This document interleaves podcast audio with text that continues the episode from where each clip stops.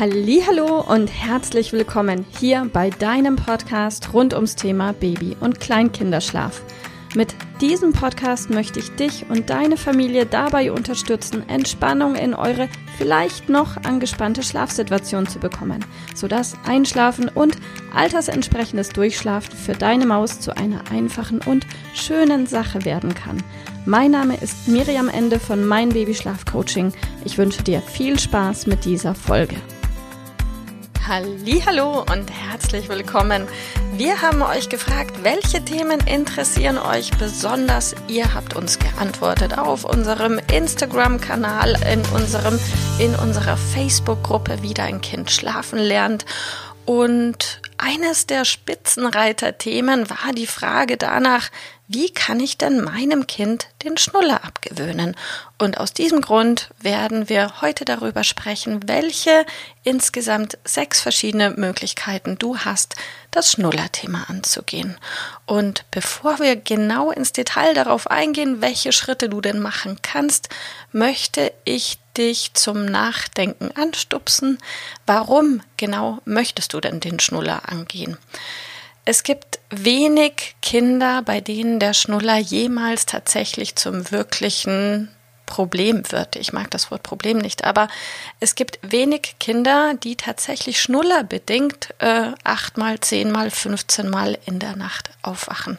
Wenn du dir unsicher bist, dann stell dir bitte selbst zunächst einmal die Frage, ähm, was genau passiert denn in der Nacht, wenn deine Maus aufwacht? Und wenn du dir sicher bist, dass der einzige oder die einzige Möglichkeit, die dein Kind hat, in der Nacht wieder einzuschlafen, die ist, dass du ihm den Schnuller wieder gibst, dann ja ist tatsächlich die Vermutung hoch, dass der Schnuller Auslöser fürs Aufwachen sein kann. Ich habe genau zu diesem Thema auch schon ein, zwei Podcast-Folgen gemacht zum Thema Schlafassoziationen. Vielleicht magst du dir das der Sicherheitshalber nochmal anhören. Und es gibt auch schon eine Podcast-Folge zum Thema Schnuller ähm, wann du das Gefühl haben kannst, dass der Schnuller ursächlich ist für das Aufwachen. Und wenn du für dich ganz sicher bist, den Schnuller als Problem in Anführungsstrichen identifiziert zu haben, dann ist tatsächlich die Überlegung sehr sinnvoll, den Schnuller für euch abzuschaffen oder aber zu lernen, anders damit umzugehen, sodass deine Maus die Chance hat, überhaupt den Übergang in den nächsten Schlafzyklus schaffen zu können. Denn dieses schnullerbedingte Aufwachen ist ja nicht nur für dich und für deinen Partner anstrengend, sondern auch für dein Kind. Ähm, denn auch deine Maus würde sicher gerne einfach weiter schlafen können, ohne dich als Schnuller wieder Einsteckservice zu brauchen. Also, wenn du dir für dich sicher bist, der Schnuller muss weg oder wir müssen mit dem Schnuller anders umgehen lernen, dann wäre eine erste Möglichkeit, falls du den Schnuller gerne behalten möchtest, diejenige, dass du dein Kind befähigst, den Schnuller selbst zu nehmen. Dieses Befähigen kann man so circa ab dem sechsten Lebensmonat gut üben. Für manche Kinder erst ab dem achten, neunten Lebensmonat. Das hängt ein bisschen von der Entwicklung und der kognitiven Reife ab. Aber so frühestens ab dem sechsten Lebensmonat würde ich sagen, macht es Sinn, dass ihr das übt. Und falls du sagst, das ist für uns ein guter erster Schritt, dann wäre eine Möglichkeit, dass du deinem Kind mehrere Schnuller anbietest, vielleicht auch Leuchtschnuller, so dass die Schnuller leicht zu finden sind oder dass die Schnuller an einem Schmusetuch dran hängen oder einem Schnullertuch, so dass dein Kind die Möglichkeit hat, diese leicht zu finden in der Nacht und auch leicht greifen zu können. Und wenn du da diese Basis und Grundvoraussetzung geschafft hast, dann kannst du einfach für ein paar Tage immer, wenn dein Kind in der Nacht wach wird, zu ihm hingehen, die, sanft, die Hand deiner Maus sanft zum Schnuller führen und dann deinem Kind die Möglichkeit geben, sich den Schnuller selbst in den Mund zu stecken. Und das machst du einfach ein paar Tage und wenn du Glück hast, funktioniert es und dein Kind lernt es. Wichtig ist, dass du wie bei allen anderen Dingen auch an dieser Stelle möglichst konsequent bist, liebevoll konsequent und nicht dir dann irgendwann denkst, ach komm, mach ich es doch selber, sondern eben immer die Hand deines Kindes führen und leiten, sodass es die Chance hat, wirklich zu verstehen, ah ja, das kann ich ja selbst auch. Und tatsächlich funktioniert das für viele Kinder recht gut, insbesondere für Mädchen. Ähm, bei Mädchen läuft das meiner Erfahrung nach leichter als bei Jungs. Aber so oder so, wenn du sagst, der Schnuller grundsätzlich darf bleiben, ist das eine gute Möglichkeit, damit umzugehen. Wenn du sagst, nein, der Schnuller muss auf jeden Fall weg, weil mein Kind ist schon drei Jahre alt oder gesundheitlich, du hast Angst, dass die Zähne schief werden oder, oder, oder, dann, und du bist dir sicher, der Schnuller soll langfristig weg, gibt es nur die Möglichkeit, diesen irgendwie loszuwerden. Und auch hier haben wir wieder verschiedene Möglichkeiten. Es hängt total davon ab, wie stark der Schnuller bei euch emotional verknüpft ist. Wenn dein Kind tagsüber den ganzen Tag mit Schnuller im Mund rumläuft, ist es eine ganz andere Situation, als wenn der Schnuller nur zum Einschlafen zum Einsatz kommt. Und von daher möchte ich das ganz gerne trennen an dieser Stelle und gesondert betrachten. Also angenommen, deine Maus braucht den Schnuller ganz viel und insbesondere in emotionalen Momenten ist der Schnuller ein starker Halt, ein großer Anker tagsüber, dann könnte ein, ein möglicher Ansatz der sein, dass du deinem Kind tagsüber peu à peu in erstmal emotionslosen Momenten und dann auch in eher emotionalen Momenten den Schnuller langsam entsagst. Hier kannst du entweder Regeln festlegen und sagen, in der Uhrzeit zwischen und gibt es keinen Schnuller oder du sagst, den Schnuller gibt es nur wenn die und die Situation ist oder bei Freunden oder in der Öffentlichkeit gibt es erstmal keinen Schnuller, zu Hause schon oder andersrum. Also lege dir klare Regeln fest, die auch dein Kind gut verstehen kann, erkläre die und sobald deine Maus gelernt hat, ähm, auch den Tag gut zu schaffen ohne Schnuller und vor allem auch in, in Situationen, in denen normal der erste Weg zum Schnuller wäre, sobald das läuft, kannst du anfangen, langsam den Schnuller auch zum Einschlafen ja, zu entziehen. Und da gibt's, da sind wir dann wieder auch bei den Kindern, die den Schnuller sowieso nur zum Einschlafen brauchen. Mit dem langsamen Entziehen zum Einschlafen wäre dann die Möglichkeit, und da sind wir bei Variante 3, dass du den Schnuller quasi fadest, langsam ausschleichen lässt. Das bedeutet, du beobachtest dein Kind und immer wenn deine Maus so langsam in den Schlaf weggleitet, kannst du den Schnuller so langsam aus dem Mund entziehen, sodass das finale Einschlafen tatsächlich ohne Schnuller im Mund stattfindet.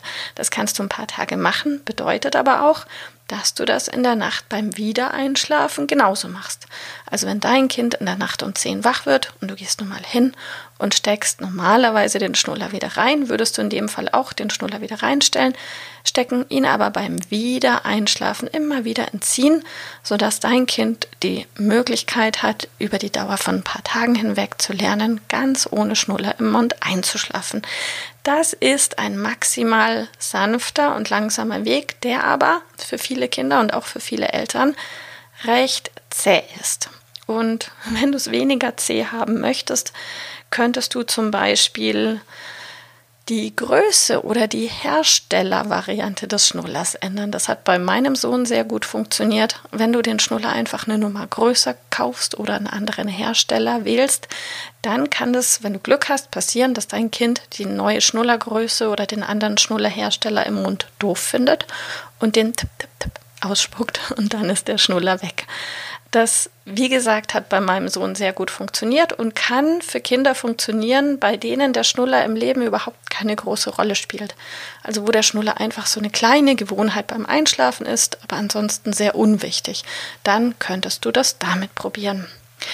Eine weitere Variante wäre, dass du einen, den Schnullerentzug oder den Schnuller ja, das Schnuller abschaffen an ein bestimmtes Ereignis knüpfst oder an eine Sache, dass du sagst, der Schnuller kommt weg an Ostern, äh, an deinem Geburtstag, nee, ist blöd, ist dann negativ bewertet, an am Besuch der Tante ähm, oder am Besuch des so und so Baumes, des Schnullerbaumes. Es gibt tatsächlich wohl, habe ich mir sagen lassen, in manchen, Bäu in manchen Städten auch Schnullerbäume. Also da könntest du den Schnuller zum Beispiel an so einen Schnullerbaum hängen.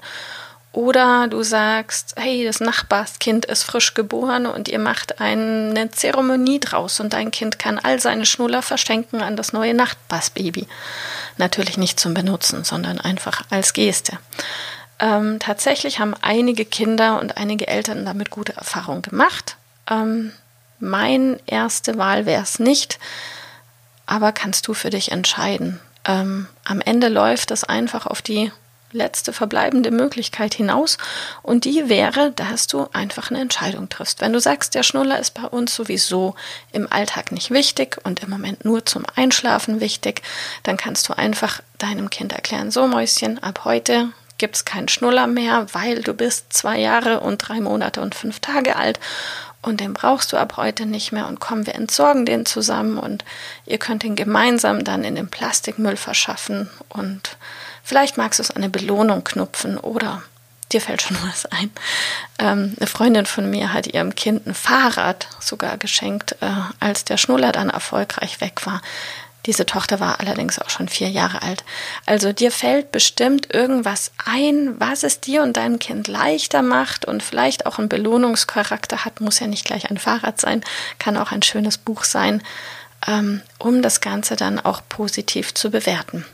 Erfahrungsgemäß ist das Thema Schnuller bei kleinen Kindern sehr leicht anzugehen. Mit klein meine ich sechs, sieben, acht, neun Monate und mit steigendem Alter etwas schwieriger, weil natürlich mit steigendem Alter auch die Emotionalität in dem Schnullerthema eine größere ist. Also Trotzdem, hab einfach keine Angst. Auch wenn dein Kind schon drei Jahre alt ist und du möchtest das Schnullerthema angehen, Triff eine klare Entscheidung, erklärst deinem Kind, kommunizier das klar und wenn du eine klare Entscheidung triffst, heißt es, der Schnuller kommt weg und dann ist er auch nicht im Ersatz noch irgendwo auf irgendeinem Schrank und wird auch nicht in der Nacht um 10 dann doch noch rausgezogen.